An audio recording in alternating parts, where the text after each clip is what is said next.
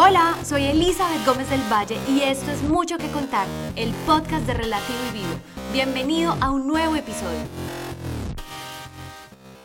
Hola, ¿cómo están? En este episodio les tengo una invitada. Con ella vamos a hablar sobre el tema de bioneuroemoción. Es un tema muy, pero muy interesante que a todos, pero a todos nos puede llegar a afectar en algún momento o nos puede afectar actualmente y no nos damos cuenta.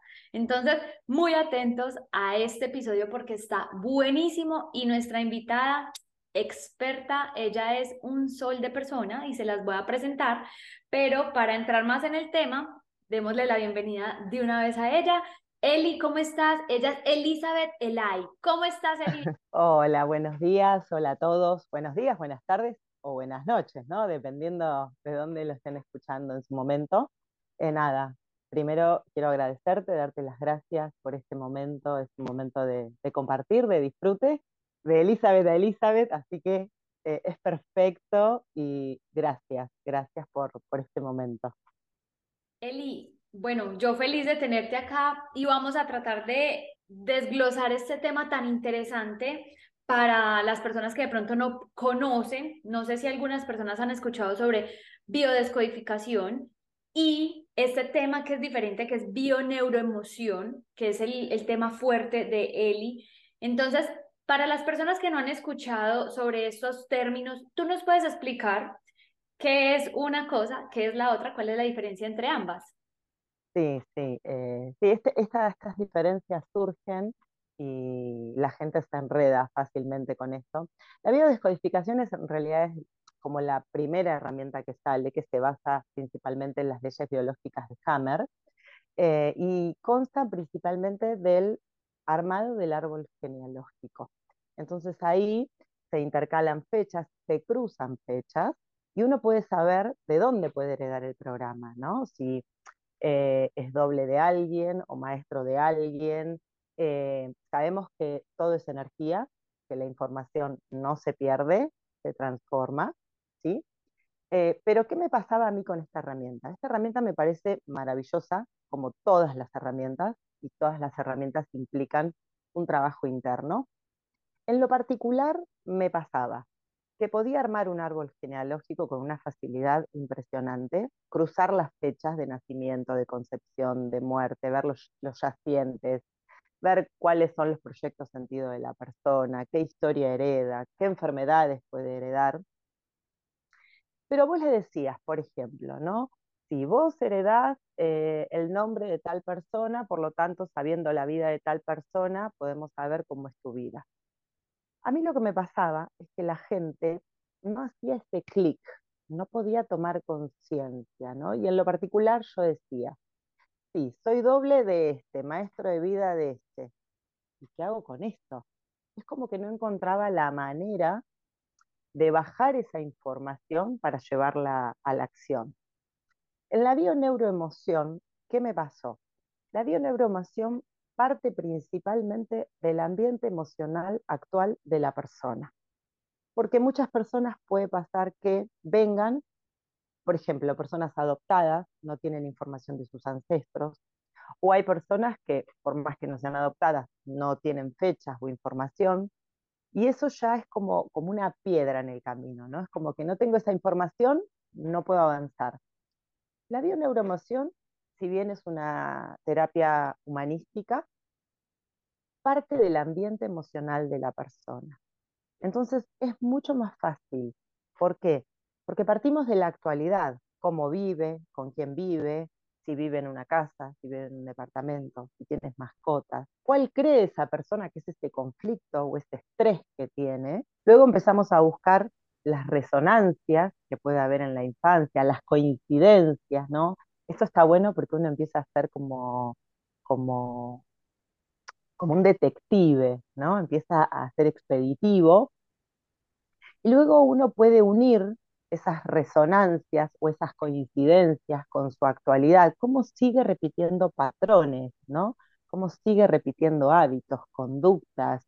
Eh, y ahí es mucho más fácil, porque si bien se puede preguntar cómo es la, relación en lo inmediato con sus padres y sus abuelos, seguramente siempre la información está ahí, es mucho más fácil que la persona tome conciencia. ¿Por qué?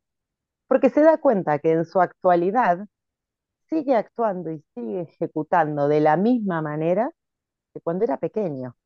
Entonces, con tan solo saber el ambiente emocional de la persona en la actualidad, podemos saber cómo fue el ambiente emocional de sus padres o de sus abuelos, sabiendo que como premisa tenemos que en la bioneuroemoción o se repite o se repara. Desde la profesión, bueno, los que nos dedicamos a estas terapias, y tanto vos como psicóloga, y yo me dedico más a la psicología transpersonal, lo que venimos a reparar en algún punto es la comunicación en el clan, ¿no? Vos sos una comunicadora de distintas herramientas y desde ahí estamos en algún punto reparando información que no ha sido asertiva, porque quizás el clan se ha comunicado, pero no se ha comunicado de manera asertiva. Y ahí es donde empieza nuestro trabajo. Eh, si bien yo me dedico hace 22 años a todo esto y tengo un, salpicado de herramientas porque tengo una, una mente muy, muy curiosa, la bioneuroemoción me da la facilidad de poder conjugar todo y hacer yo mi propia impronta, ¿no? Sin perder en algún punto las bases o las premisas que me llevan a un lugar que es increíble, que es a la toma de conciencia de las personas. La toma de conciencia no se trata de que uno tenga que hacer ciertas cosas, sino se trata de darme cuenta poder estar en mi ser, poder conectar con los distintos estados, ¿sí? uno se la pasa buscando afuera, y en realidad todos esos estados convergen en nosotros, y poder conectar, y si bien en el día no tenemos el mismo estado ni de paz, ni de tranquilidad, ni de armonía, ni de equilibrio, porque pasamos por distintos estados, tener la capacidad de darnos cuenta y poder volver a conectar con ese estado. Esa es la maravilla de la bioneuroemoción. Obviamente, eh, acá interviene mucho el rol de terapeuta, ¿no? porque la bioneuroemoción como herramienta, como todas las herramientas pueden ser excelentes, pero si uno no tiene un poquitito de esa mirada más allá, es como que al principio es como medio complicado, porque yo decía, bueno, sí, parto del ambiente emocional. Claro, era todo prueba-error, hasta que hoy en día me es tan fácil, tan simple llegar a una conclusión. Y la magia es cuando la persona hace esos gestos en la corporalidad, ¿no? Sabemos que las palabras tienen una, una veracidad del 5% y que lo que cuenta es la corporalidad de la persona, la gestualidad, es todo lo que está diciendo que no está poniendo en palabras. Y los que estudiamos bioneuroemoción estamos muy entrenados para ver todos los pequeños movimientos que hace el cuerpo, los actos fallidos, la forma en que se equivoca, la forma en que se expresa. Cuando esa persona no quiere que le preguntes más nada, cuando generas incomodidad, porque el desafío nuestro o el rol nuestro es generar un máximo de incomodidad a esa persona. Yo siempre digo que me, me van a pagar por generar incomodidad, porque hacemos preguntas incómodas pero justamente es para eso, para, para darse cuenta.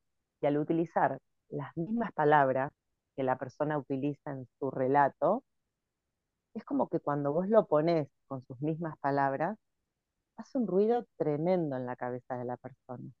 Y como que sola dice, ah, ¿no? O por ejemplo, te dicen, a mí no me gusta, ayer me reí, ayer atendí a una persona que no toleraba la mentira. Pero arranca la sesión diciendo que estaba de vacaciones, trabaja en una empresa, está de vacaciones, vive a media cuadra de los padres y como tiene una relación bastante tóxica o poco saludable, como querramos verlo, dice, tuve que mentirle, les dije que esta semana trabajaba y no que tenía vacaciones. Y sin embargo es una persona que no tolera la mentira y estaba en eso. Cuando yo le hago ver que ella amorosamente está mintiendo, y que por más que sea una mentira en el tono que uno quiera ponerle, piadosa, bueno, para... Es una mentira, no deja de ser una mentira. Entonces, cuando ella se amigó con eso, claro, se sorprendió, porque dijo, claro, yo estoy mintiendo. quería justificarse, ¿no? Obviamente, uno quiere justificar esas cuestiones, como todo cuando ponemos un límite o decimos no, queremos justificar algo, cuando en realidad queremos decir no, ya está. Entonces en la bioneuroemoción hacemos que la persona pueda ver, ¿no? Eh, esas pequeñas cosas, hacerle tomar conciencia, que el hacerle tomar conciencia es cuando se da cuenta, le dice, ah, y hace esas pequeñas caras, ya está. Cuando cae, yo siempre digo que es como un dominó, ¿no? Como cae una ficha, empieza a caer todo, ya no necesito más nada con esa persona. Obviamente, después yo a lo largo de, distintos estudios he tomado herramientas que para mí son muy prácticas de aplicar. He tomado herramientas de Greg Braden, de Joe Dispensa, de, Enrique Corbera, eh, y después muchas de mindfulness también, ¿no? Sabemos que sin, sin comer podemos estar, pero sin respirar no. Entonces, la respiración como recurso es maravilloso. Es aprender a hacer un freno en nuestra cabeza, aprender a hacer un espacio para que no reaccionemos de manera impulsiva según nuestro inconsciente, porque estamos gobernados por el inconsciente. Entonces, si nosotros tenemos la capacidad ante un acto que sabemos que ya nos está enojando, ¿no? Cuando se empieza a retorcer el estómago, y yo siempre digo, ¿no? Te empieza a subir ese calor, ese calor, que lo vas a alargar. Si en ese momento tenemos la capacidad de hacer un espacio en nuestra cabeza, ya nuestra, nuestra comunicación va a ser mucho más asertiva, nuestra energía va a ser diferente, y lo que empezamos a crear es una nueva conexión neuronal, empezamos a generar una nueva ruta. Y esto es maravilloso, ¿no? Entender de que muchas de las cosas que pasamos no las podemos cambiar, pero sí que nuestro cerebro tiene neuroplasticidad y sí que podemos vaciarlo como una computadora y volver a, cargar, a cargarlo de información nueva. Y ahí es donde está la magia. Eh, y es simplemente cambiar nuestro pensamiento para que si nosotros tenemos un pensamiento claro, las experiencias que va a traer nuestro campo magnético, que es el corazón, que es el órgano creador, va a ser perfecto para nuestras vidas. Siempre lo que atraemos es lo perfecto, siempre las experiencias que tenemos son para evolución de nuestro ser. El tema es que vemos como conflicto o problema algo que nos saca de, nuestro, de nuestra comodidad, ¿no? de nuestro confort. Pero si no fuera por esas cosas, no evolucionaríamos tampoco. Estaríamos completamente chatos y estaríamos siempre, ¿no? Como yo digo, en la rotonda, sin salir de ahí, ¿no? Y, entender que nuestro estado del ser depende de nosotros. O sea, si yo tengo un pensamiento óptimo y tengo ese pensamiento coordinado con ese sentimiento, mi estado del ser, maravilloso. Y, y cuesta, parece que esto es difícil, ¿no? Uno está tan mecanizado y acostumbrado a hacer todos los días lo mismo, a levantarme a la misma hora, a chequear los mails, a chequear el celular, que no tenemos dominio de nada, absolutamente. Entonces, es necesario hackear la mente. Y hackear la mente es maravilloso. Y para esto es simplemente hacer cosas diferentes a las que hacemos, o inclusive estudiar cosas que no tenemos ni idea, ni idea, de que tenemos que poner más atención, que tenemos que desarrollar nuevas habilidades, ¿no? Sabemos que cada cosa que pasa en nuestras vidas, si bien es para evolucionar, también es para desarrollar nuevas habilidades, porque no somos siempre las mismas personas. Y de ahí es que van modificándose los estados de conciencia, ¿no? Nuestros estados de conciencia no son siempre los mismos. De hecho, cuando, no sé, nos peleamos con una persona o hay una separación o, lo que fuera, es porque los estados de conciencia cambian, van cambiando. Entonces, las cosas en las cuales coincidíamos, ya no coincidimos, ya no enganchamos. Después, las excusas, hay 100.000 excusas en el medio, pero en realidad tiene que ver con esos cambios de conciencia, con esos estados que se van modificando. Y ahí es cuando uno empieza a observar, a mirar, a entender que todo lo que me rodea tiene que ver conmigo, y que somos energía en este cuerpo denso, porque la parte, si bien desarrollo mucho la bioneuroemoción, la parte energética a mí me encanta y la neurociencia he descubierto que me fascina. Veo que, que somos ilimitados, que realmente podemos crear la realidad que, que en nuestras vidas. El tema es que nadie sabe el cómo, el por dónde. ¿no? Yo veo que hay muchísimo conocimiento, hay muchísimas herramientas, pero la gente no quiere hacer ese trabajo que es desarrollar la voluntad, desarrollar las ganas, ¿no? La motivación. Uno no se va a motivar antes de ponerse en acción. Primero me tengo que poner en acción, ver qué es lo que pasa, y luego viene la motivación. ¿No? Es como cuando uno va a un gimnasio. Uno va a un gimnasio y ve que tonificas los músculos, ve que tenés otra silueta, que te sentís mejor, que uno está más creativo. Entonces decís, ah, bueno, es por acá, sigo por acá. Bueno, yo lo que doy a lo largo del año es un gimnasio mental, que justamente es para qué?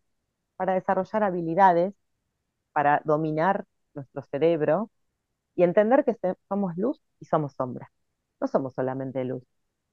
Y nosotros vivimos peleándonos con nuestras sombras, vivimos haciendo resistencia a esa sombra. Entonces, ¿qué pasa? Queda una emoción encapsulada, esa emoción en algún momento tiene que ser resuelta, entonces cada tanto empiezan a haber ciclos en donde esas emociones empiezan a salir, es para resolverlo. Yo siempre digo que mm, es como que no estamos rindiendo el examen final. siempre estamos repitiendo alguna materia y el examen final lo estamos reprobando.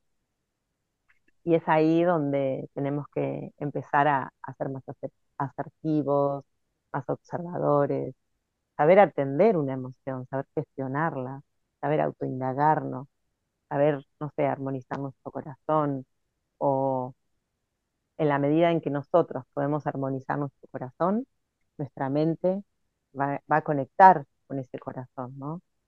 Es, muy loco, porque a pesar de todas las cosas que nos pasan, seguimos haciéndole caso a nuestra mente que nos enreda en vez de nuestro corazón, ¿no? En nuestro corazón es donde se encuentra la energía de millones de años y seguimos haciéndole caso a nuestra mente. Es, es, es loquísimo. Quiero enfocarme en algo puntual que estás hablando y es lo del tema del corazón.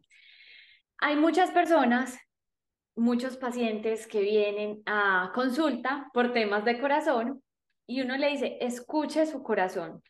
Entonces, las personas piensan que volver, por ejemplo, con su novio es porque están escuchando de pronto su corazón, pero ¿cómo hay alguna clave, algún tip que les puedas dar de realmente cómo no confundirnos en esta parte de dependencia que hay una delgada línea entre realmente es amor o realmente es dependencia.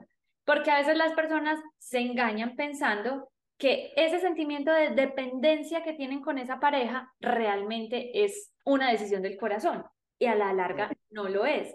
Entonces, ¿hay algún tip en especial que podamos darle a las personas que se confunden entre dependencia y escuchar su corazón? Yo lo que veo, por ejemplo, mira, es muy loco porque lo que me acabas de preguntar eh, hace un ratito me mandó mensaje un conocido que estaba con ese tema, eh, que no sabía si seguir en una relación o no seguir en una relación, ¿no?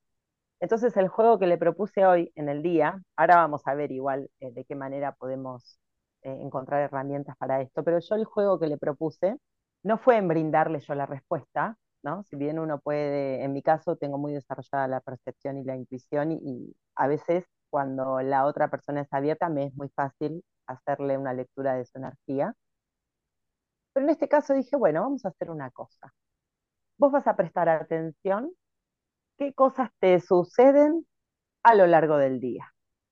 En tu trabajo, si prendes la radio, si de repente tu mirada se posó en una frase o en un número. Vos vas a ir observando y me vas a ir mandando al chat dónde se fue depositando tu atención. Y al final del día vamos a tener el mensaje como conclusión final. Y no porque yo te esté diciendo algo, sino porque vos a lo largo de tu día, con tu energía, vas a atraer las señales. ¿Por qué? Porque cuando uno se autoindaga, al inconsciente hay que saberle preguntar. Cuando vos al inconsciente le preguntás, el inconsciente te va a responder.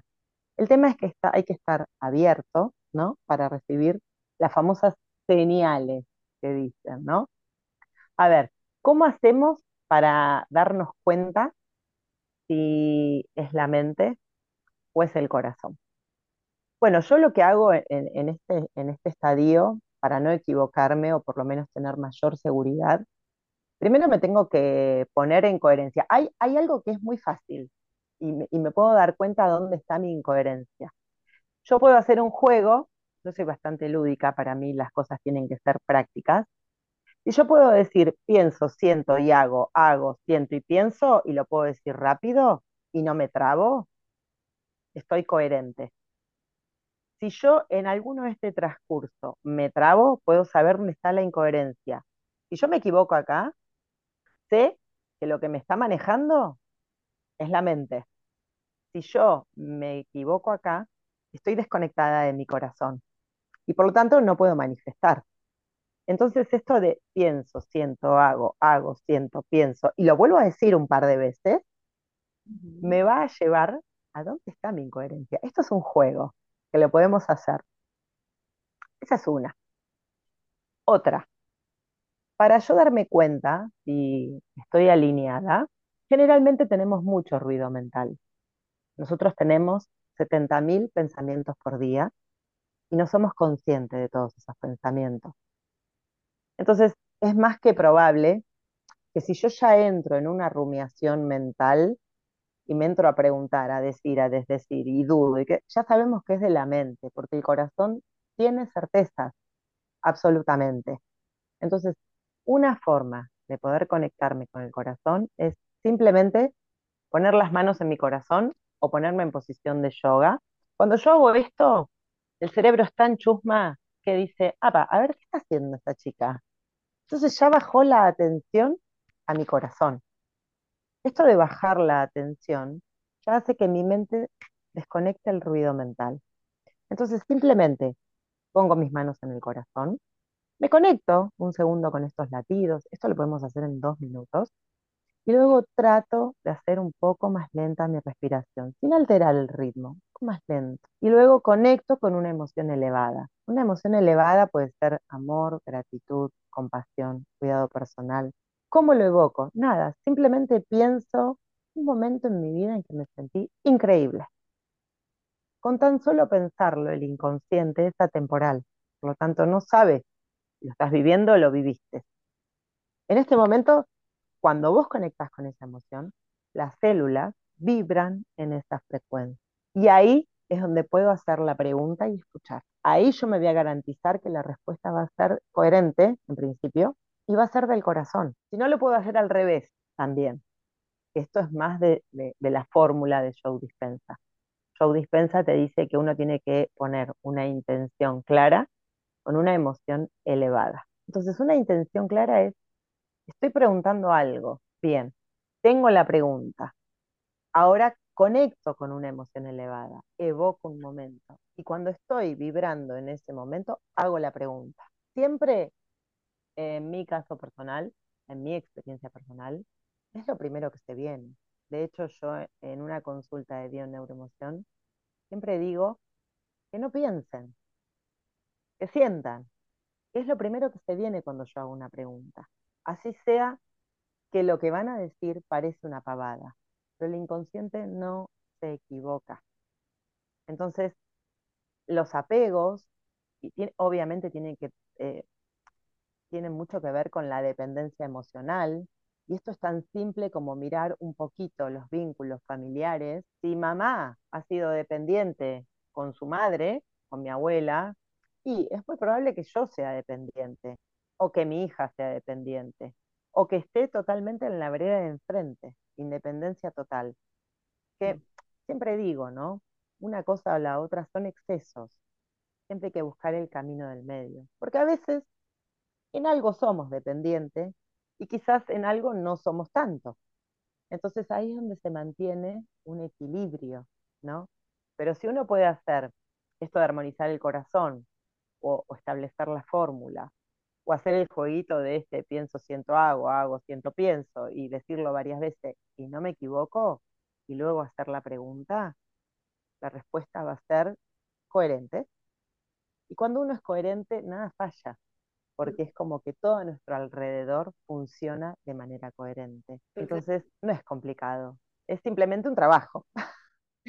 Totalmente. Creo que se puede resumir en el tema de no nos escuchamos a nosotros mismos, no nos detenemos a escucharnos y acá se puede unir este tema increíblemente con el tema de los dolores físicos, los males físicos, que nos duele la cabeza, que nos duele la pierna, que nos duele la espalda.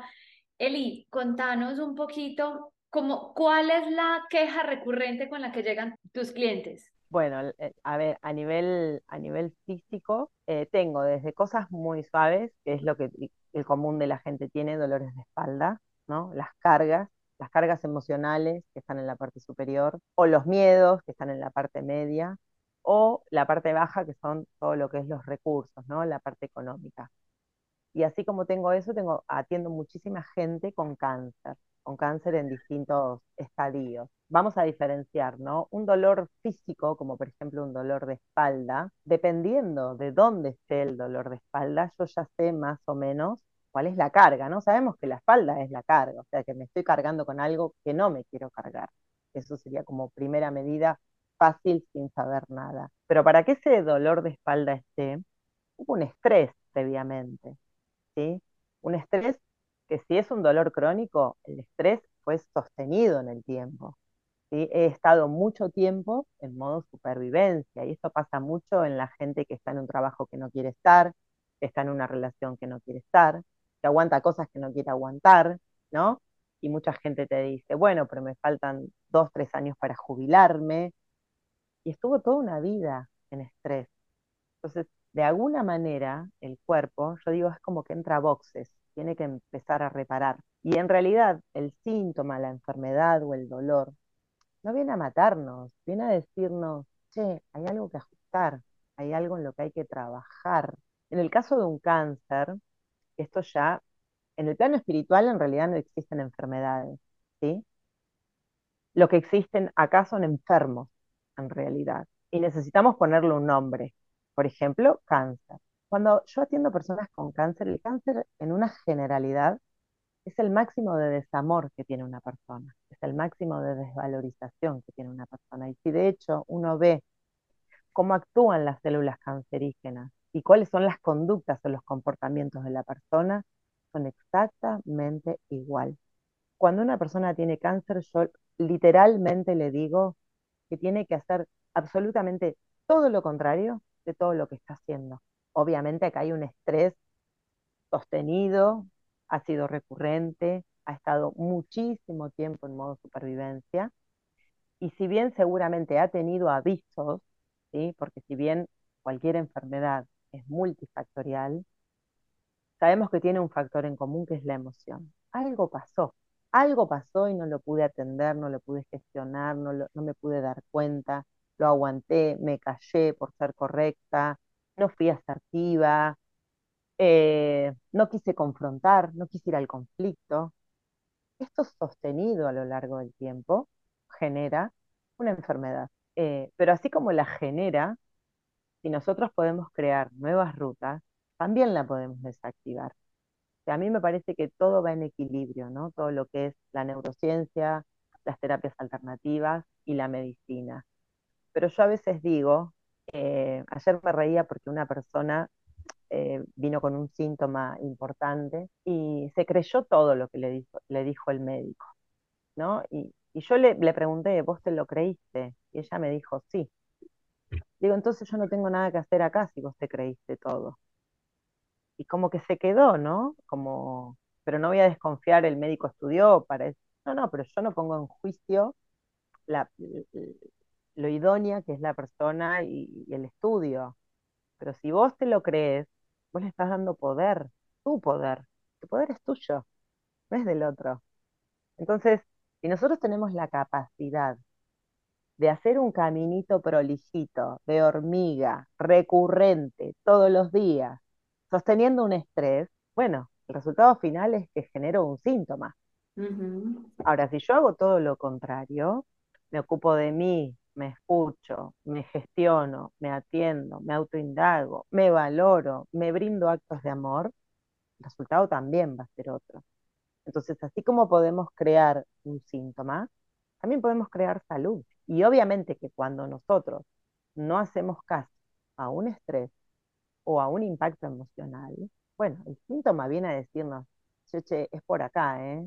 Acá hay algo que no estás bien, acá estás incoherente, oportunidades siempre hay. El tema es que uno anda tan en piloto automático que no escucha ni los dolores del cuerpo hasta que es una enfermedad o es algo que vos decís, epa, esto me asusta, y ahí frena la persona. Y no siempre, porque a veces ni siquiera, no siempre. Pero el cuerpo pone en palabras aquello que es un mensaje del inconsciente, ¿no? El cuerpo, los sueños, las señales, los actos fallidos, las personas que atraemos a nuestras vidas. Uno siempre dice, ¿no? Si no sé lo que estoy recibiendo, fíjate lo que estás dando, ¿no? Eh, es prestar atención. O a veces puedo dar muy bien, pero no sé recibir. No me siento merecedora, ¿no? a veces digo, somos como una ONG ambulante, ¿no? Nos pasamos en la vida ayudando, pero después no, no nos permitimos ser ayudados. Y bueno, el cuerpo algo va a hacer. Pero ¿sabes cuál es la buena noticia, Eli? Contame. Que cualquier síntoma o cualquier enfermedad nos impide algo y nos beneficia en algo. Siempre. Un síntoma, no sé, un dolor de cabeza, ponele, que es recurrente, quizás me beneficia en que me voy a tener que acostar a descansar y no me lo permito habitualmente. ¿Y qué me impide? Me impide controlar o me impide bancarme una situación que generalmente no me banco. Entonces, si uno hace estas dos preguntas, ¿qué me impide? ¿Qué me beneficia? Voy a tener más información. Y para esto no se necesita saber mucho.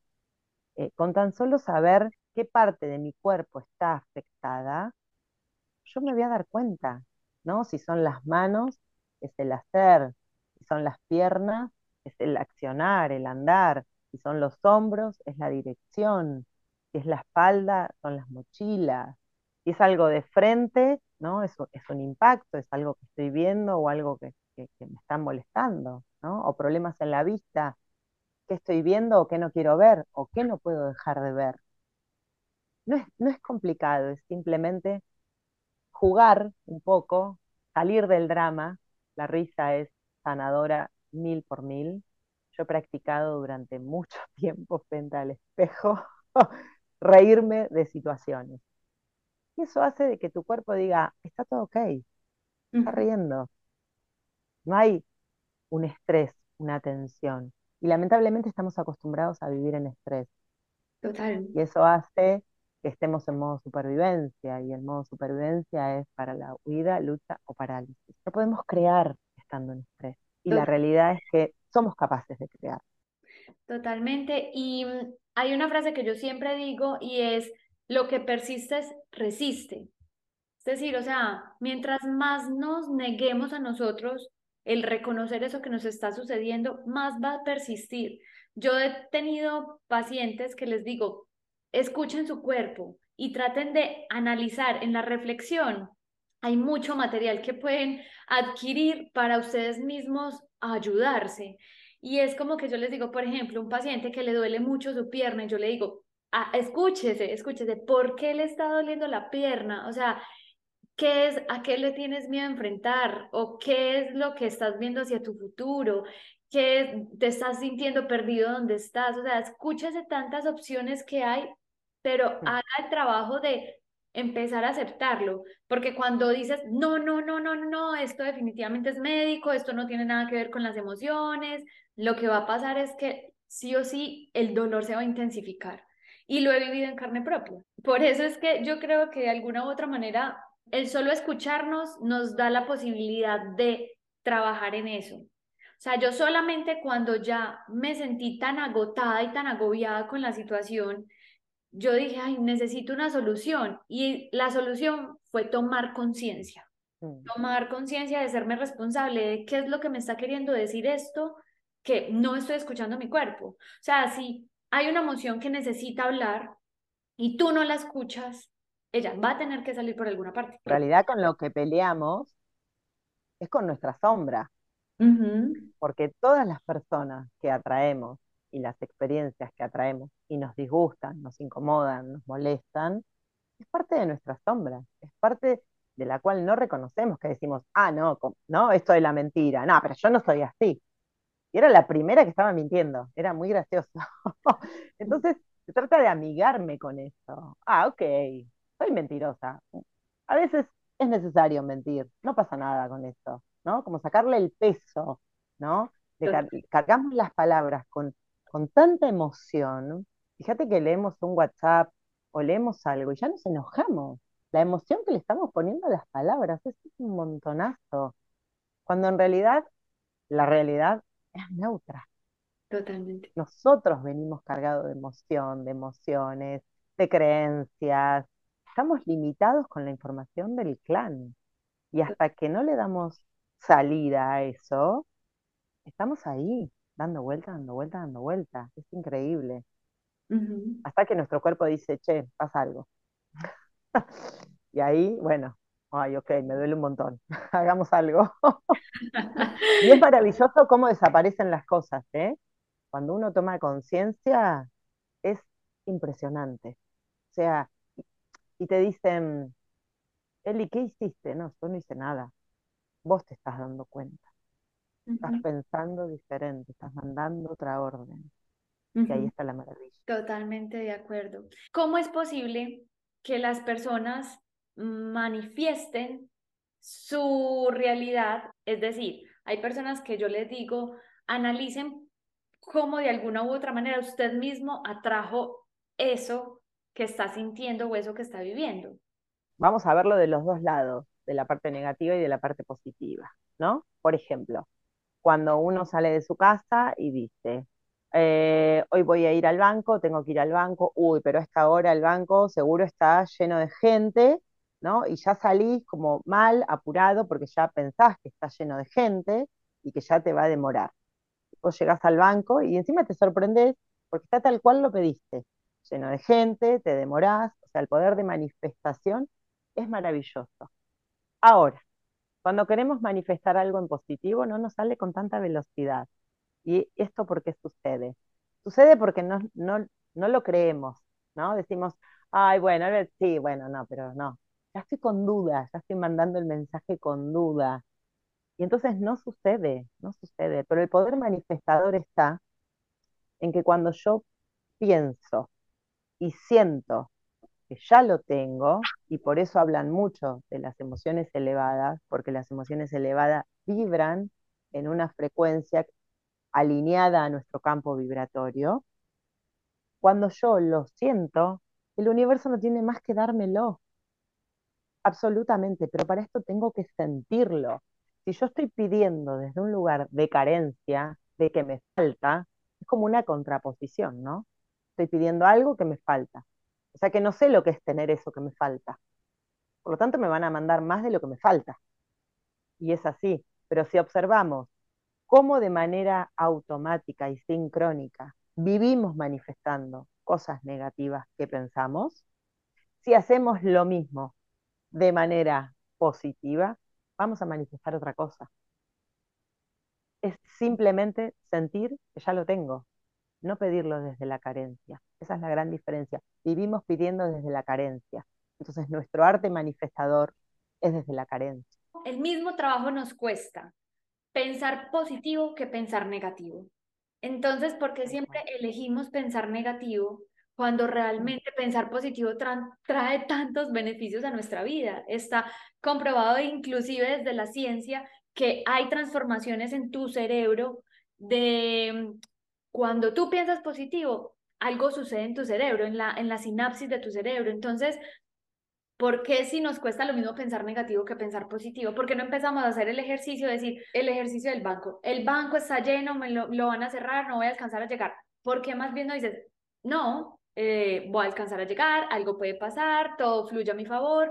Es lo mismo, es el mismo trabajo, solamente que uno en negativo y otro en positivo. Y la diferencia a nivel cerebral o neuronal es que cuando uno eh, está en, la parte positiva y que siente desde la abundancia, las luces, digo yo, ¿no? Las de adelante se juntan con las de atrás y es ahí donde creamos nuevas conexiones. Una célula se desprograma en tres horas. No sé por qué tardamos 21 días en generar un hábito. Hasta tengo mis dudas de 21 días, porque yo hace ocho meses que voy al gimnasio y si una semana no voy, y ya después la estoy pensando si vuelvo a agarrar. Sí, sí, sí. Así que, pero tiene que ver eso también, a ver, uno puede hacer técnicas de meditación, técnicas hay muchas, meditación, eh, hacer actividad física, pintar, crear, lo que a, uno haga que nuestro cerebro se desconecte y se ponga en pausa un minuto. Eso va a ser una meditación, puede ser activa o pasiva. Eso también puede crear nuevas rutas neuronales. Va a ser completamente diferente. Yo si querés, antes de que cierres, me gustaría dar un mensajito final, ¿te parece? Me encanta, por supuesto. Va a estar en tus manos. Decime un número del 1 al 52. El 18. El mensaje es serenidad, dice. Oportunidad aliada con la preparación. La conciencia de sincronicidad. Suerte y buena fortuna que aparecen como signos y símbolos. Una alineación mágica de eventos. Te has alineado con el bien mayor, donde tus sueños y el sueño colectivo resuenan en una armonía exquisita. Ahora es el momento de la suerte y la preparación para encontrarse y crear milagros que nunca podrías haber planeado por sí mismo. Tenga en cuenta que usted es un canal de providencia en este momento, ya que una energía superior lo utiliza como una fuerza en nombre de todo el mundo. Tu fortuna se convierte en la fortuna de todos todo lo que traigas a la vida ahora dejará un maravilloso legado para otros en el futuro. Su servicio al mundo está siendo apoyado en este momento. Esperar lo inesperado. Sonríe, porque el espíritu te ama mucho. Perfecto, perfecto. Porque desde este lugar, ambas, lo que estamos creando es una semilla para que las personas que escuchen este podcast puedan conectarse con la abundancia, con la sincronicidad, con la conciencia, con ser más asertivos, con entender que los milagros suceden cuando uno quiere que sucedan, ¿no? me quedé sin palabras, me quedé sin palabras porque ese mensaje está, no, increíble. Justo, justo, justo, justo. Y si vieras que me va a alargar un poquito acá y es, esta mañana justamente yo le decía a Dios en mi conversación con él, yo le decía, conviérteme en un instrumento tuyo para poder transmitir tu mensaje. Y tú me vienes a decir esto. ¡Wow! Es, maravilloso. Yo creo que no tenemos mejor cierre para este episodio que ese mensaje final. Gracias por ese mensaje tan hermoso. Gracias a vos. Gracias. Esperamos. Esa es la magia, esa es la energía.